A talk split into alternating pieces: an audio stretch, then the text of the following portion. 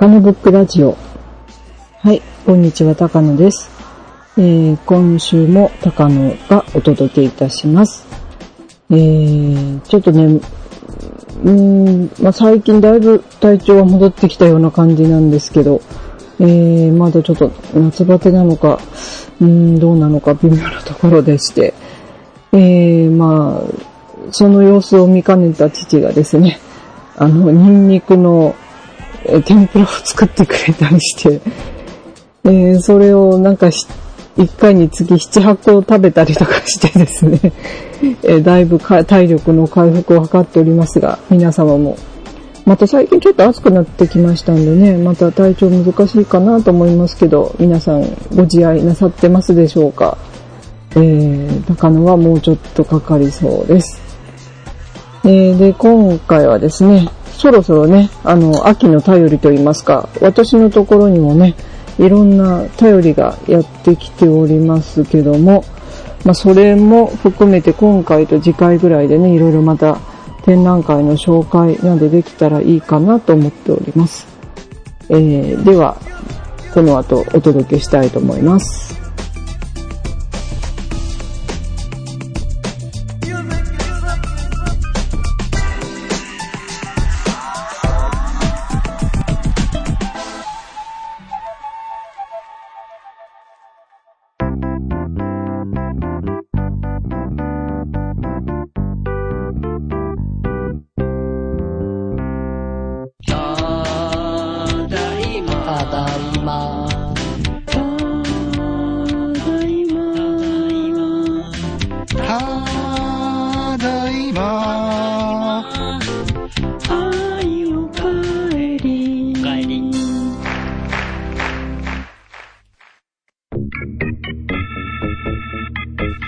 ストスクランブル。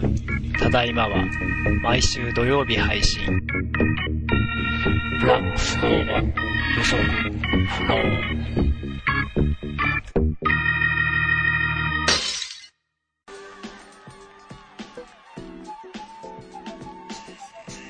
はい。で、まずですね、展覧会というわけではないんですが、えー、ちょっと皆様にぜひ行っていただきたいところがございまして、えー、ご紹介したいと思います。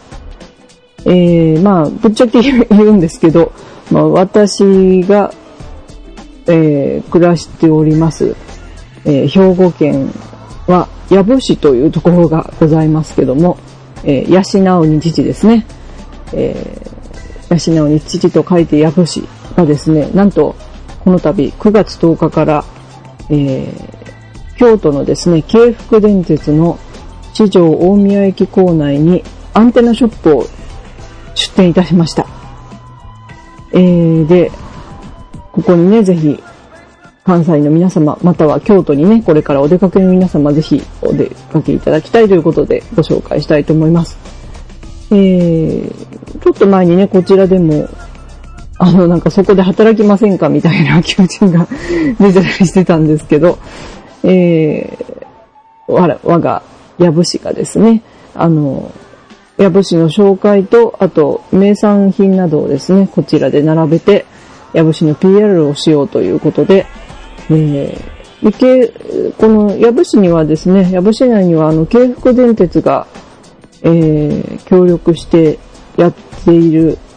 あの、関宮温泉万度の湯、万度っていうのは、1万2万の万に、えー、火に蝶って書いて、マンドって読むんですけど、えー、そこのマンドの湯を運営している京福電鉄がですね、まあ、あの、この、矢節の振興の一環として企画したということで、えー、場所はですね、えー、四条大宮駅ですね、京都にあります四条大宮駅、京福電鉄の四条大宮、四条大宮駅3度言いましたけど、えそこにですね、あの、ちょっと路面というか、あの、外に面したお店みたいなんですけど、そこにスペースがありまして、まあ、ちょっと期間限定で来年3月末までなんだそうです。で、えー、金、金、土、日、月の午前11時から午後6時まで空いております。で、まあ、あの、矢部市のいろんなパンフレットですね。こちらではパンフレットのことをね、配り物って言うんですけどね。パンフレットとかね、あと町内会で回ってくるもののことを配り物って言うんですけど、あの、そういったパンフレット、最近ね、すごくいいパンフレットたくさん出てますんで、これぜひ見ていただきたいんですけど、それとか、あと加工品ですね。まあ、お土産物とか、そういったいろんな加工品、矢部市にもあります。あの、大家で作ってる巣ですとかね、いろいろあるかと思うんですけど、そういったものを置いてるそうなんですね。で、えー、まあ、京都に、京都といえばね、本当あの、老舗も多いし、名産品もたくさんある中でね、矢部市のものがどれだけ皆さんにし、知っていただいてね、使っていただけるかわかんないんですけど、えー、そういったものを一堂に見られるいい場所なんで、ぜひお出かけいただきたいと思います。で、あの、PR 列車ですね。京福電鉄で PR 列車。この、矢部市のキャラクター、ヤップーがね、た PR 電車なんかも運行されるようですので、まあ、地元の方、そういう情報がキャッチされましたら、ぜひお出かけいただきたいなと思います。えー、まあ、矢部市に行くにはね、ちょっと京福の関連の分ではちょっといけないんですけど、えー、交通機関がですね、まあ JR で来ていただいても結構ですし、え、まあここでね、いいね、ところだなと思ったらぜひ来ていただきたいなと思いますね。今来ると、そろそろ田植え、田植えじゃないや、えー、稲刈りのシーズンでね、田んぼもかなり黄色く染まっているところもたくさんあったりします。で、まあ冬になったら、えー、スキーですとかね、そういったことも楽しめますのでね、まあ、まずは関西にお住まいの方、こちらの京福電鉄のね、市場大宮駅にある矢部市のアンテナショップお出かけいただきたいなと思います。え、高野もね、ぜひ京都に行く機会があったら一度覗いてみたいなと思っております。はい。でですね、今回はですね、あの、またちょっとそこから飛びまして、東京の方でね、いろんな展覧会があるようですので、それをちょっと2つばかりごえー、ご紹介したいと思います。えー、まずですね、これね、まあ私にぴったりというか、うん、頑張れば出せるかなと思ったりもしたんですけど、え、あの、なんと、ラジオと展覧会が合体したというイベントを見つけましたのでお、お知らせしたいなと思います。え、まあ、高野が愛してやまない J-Wave なんですけど、東京のラジオ局 J-Wave はですね、えー、J-Wave でやってる昼11時半からね、え2時までやっている、えこの時間も空で言えるんですけど、私は、えー、キュリオスというね、番組があります。えー、クリストモコさんという、あの、DJ の方がね、担当しておられる番組です。月曜から木曜日までね、やってますけども、えー、その番組、J-Web キュリオスがですね、なんとチャリティーエキシビションを開くそうです。えー、タイトルは Heart to Heart 手作りを楽しむ復興支援展ということで、えー、これがですね、えー、場所はですね、えー、なんと原宿ですね、えー、ラップネットシップというギャラリーがございまして、えー、原宿駅の、あの、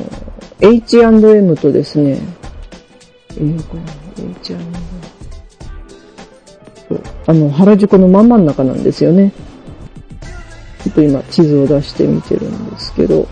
あ、ありました。原宿のね、あの H&M となんかカラオケ屋さんがあるそうなんです。あの、ラフォーや原宿のね、先にカラオケ屋さんと H&M があるそうで、その間の、あの道路をね、入っていったところにあるそうです。ちょっと先行くとね、なんか、あの、クレープ屋さんもあったりするそうなんですけど、あの、そのラ、ップネットシップというところで開催されます。えー、期日がね、ちょっと限られておりまして、9月の23日、秋分の日、金曜日からですね、えー、9月の25日、日曜日まで、えー、時間がちょっと遅め早、遅めにスタートで、昼12時から20時ということで、で、25日最終日は17時までだそうです。えー、これはですね、まあちょっと、えー、どういったジャンルの作品が、あの、集めるかというと、なんとリスナーにですね、リスナーでそういった陶芸やガラス、染め物手芸、木工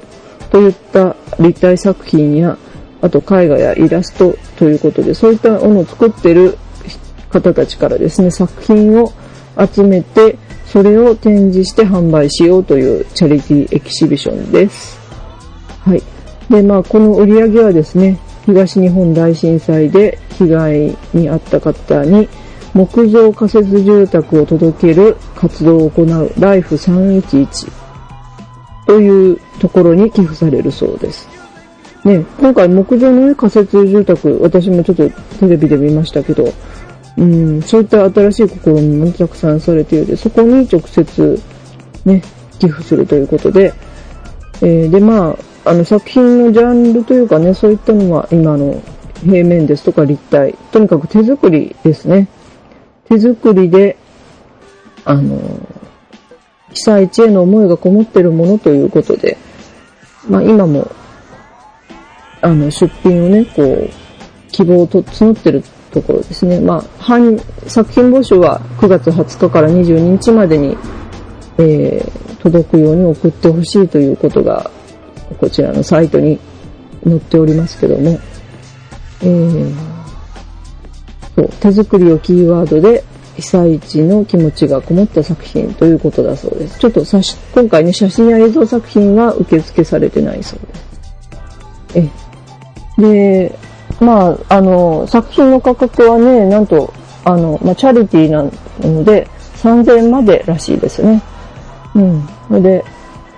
B4 サイズ、平面だったら B4 サイズ。U、立体だとあの U パックの箱の特大サイズで入る大きさだそうですね。はい。で、まあ、あの、一応なんか、クオリティ、作品のクオリティを見ながら展示するかどうか決めるそうなんですけども、え、で、あの、まあでもね、自分の作品が誰か人の手に渡ってですね、そしてそれがまた被災地につながるということは本当にいいことなんじゃないかなと思います。うん、私も、ね、さまあ、写真はね、ビヨンドって出せるかなと思うんですけど、ちょっと今平面出せるかなというところなんで、ですけどね、うん、でも、こういった試みってね、本当続けていかなきゃいけないなと、今これを見ながら思っているので、うん、まずはそれをね、成功させるために皆さんこの9月23日から25日まで原宿のね、えー、ラップ、えー、ラップネットシップというギャラリーにぜひお出かけいただきたいなと思います。なるべくね、早く行かれた方がね、気に入った作品も買えるんじゃないかなと思います。うん。はい。でですね、もう一つですね。もう一つはね、かなりメジャーな展示をちょっとご紹介しようかなと。あ、メジャーというかね、今度はね、えー、今度はもう一つ、練馬区立美術館で、えー、開催中です。10月2日までなんですけども、えー、磯江剛さんという方の展覧会今開催されてます。えー、特別展、磯江剛グ、グスタポ磯江、マドリードリアリズムの異彩ということで、まあ、この展覧会7月12日から始まってまして、10月2日までということです。あともうちょっとなんですけど、うん、あのー、これは練馬区立美術館で開催されております。でね、このこの方はちょっともうすでにお亡くなりになっている方なんですね。53歳でお亡くなりになったそうなんですけども、大阪出身の方で、えー、なんと高校卒業すぐね、単身でスペインに渡って、えー、写実絵画を追求された方ということで、もうこのね、サイトの絵を見てるだけでもほんとすごいなという描写力ね。うん。で、あと、モチーフの組み方もとても独特ですし、うん、ヨーロッパもすごく感じるんですよね。でも日本的な感じもほんとします。まあ、ちょっと使い古されたような言い方なんですけど。うん、でも本当そういった香りがする、うん、ものですね。まあ、普通に生物画っていうとね、こう、いろんな果物とか食べ物を並べてみたいなことなんですけど、それもちろんそうなんですけど、うん、またその、配置の仕方がね、うん、なんかこう、しっかり守ってあるし、うん、そこにちょっとドラマがかなり生まれるような形でね、うん、まだこれ、ぜひ見てみたいなという思う絵なんですけども、はい。で、えー、なかなかね、写実絵画のそう展示もね、なかなか、うん、珍しいというか、うん、思いますんでね。あの、もちろんね、私なんかでも、私でも、あの、昔のね、そのリアジウム絵画、昔からのリアジウム絵画見て、本当これね、油絵で描いたのかなっていう、どうやって描いたんだろうっていう、まずその不思議さとかね、そういったところにワクワクしますし、うん、その生物が置かれた状況ですとかね、一筆一筆描いているその心境ですとかっていうのも、うん、その絵を見ながら楽しむっていうのが本当私も好きなんですけど、うん。で、なかなかね、この方ずっとスペインにいらっしゃったんで、こっちでね、あの、紹介されることなかなかなかったんじゃないかなと思うので、うん、まあ、ぜひね、この際、あの、まとめて、しっかりご覧いただきたいなと思います。まあ、80点ほど、なんと初期から絶作まであるそうなので、うん、ぜひね、見ていただきたいと思いますね。はい。えー、まあ、この生物画というか、サイトではね、一番下の方にラフなんかも出てますけど、それもなんか物化したような感じでね、うん、ところもありますし、うん、いろんな写実が見られるんではないかなと思うんですね。うん。ぜひぜひ、これもご覧いただきたいなと思います。なかなか、うん、いいと思いますね、これはね。一般500円から見られますのでね。はい。えー、まあ、あのー私自身ね、最近は写真ももちろんぼちぼち撮ったりしてるんですけども、絵を描くっていうことに対するね、また興味っていうのも、ぼちぼちまた生まれてるかなっていうところもありまして、うん。まあ私が住んでるところは、さっきも言いましたように、だいぶ山奥というか、都会とかからはね、離れたところでね、まあ、写真屋なんかはね、こう、自分でどんどん生み出せることもできますけども、うん、絵画とか、あと美術っていうものはね、なかなか、うん、どういうふうに自分関わりを持たしながらね、こう、やっていくかっていうのがなかなか田舎だと難しいかなと思うんですよね。あと、偉大な芸術、自然というものが周りにたくさんありますし、それをね、ほんと写し取るだけでもほんとすば、あの、なかなか、あの、楽しめることなんですけど、ただそれとは違うね、自分と、自分だけのものっていうのを作り出すっていう、いい環境でもあるし、その自然を映すことだけに終始しちゃうかもしれないし、うん、なかなかその辺、あの、距離感とかね、やり方っていうのは難しいかなとは思ってるんですけど、まあ写真撮るときもそうですよね。自然の現象のみを映していくっていうので終始することもすごくいいことだとは思うんですけど、そこになんかもう一つね、付け加えて自分のものに何かできないかなっていうところをね、追求してるつもりなんですけど、周りからはどう見えてるのかなっていうところが、うん、難しいなって思ってる今日この頃なんです。うん、だから都会に出てね、こういったものを見るのが本当